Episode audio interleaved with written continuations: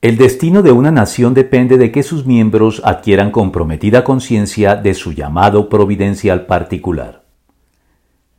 Designio providencial y destino manifiesto son dos nociones derivadas de la soberanía de Dios por la cual Él hace finalmente lo que quiere, que se superponen la una a la otra, siendo el designio providencial el llamado específico y particular que Dios formula a una cantidad significativa de individuos de una nación, y el destino manifiesto la forma en que esos llamados individuales van moldeando y definiendo el destino de la nación de la que forman parte.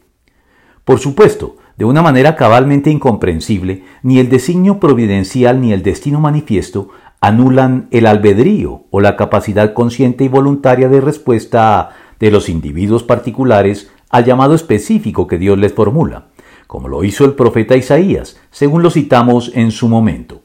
Entonces oí la voz del Señor que decía, ¿A quién enviaré? ¿Quién irá por nosotros?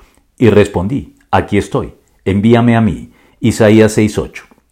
Pero al mismo tiempo, estas respuestas favorables al llamado de Dios por parte de estos personajes vienen precedidas por la elección irrevocable que Dios hace de ellos antes de que siquiera hayan nacido, como lo ilustra el profeta Jeremías en el Antiguo Testamento.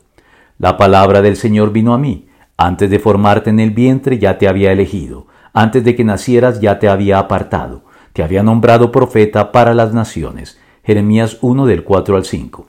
Y lo ratifica el apóstol en el Nuevo. Sin embargo, Dios me había apartado desde el vientre de mi madre y me llamó por su gracia. Cuando él tuvo a bien revelarme a su Hijo para que yo lo predicara entre los gentiles, no consulté con nadie. Gálatas 1, 15 al 16.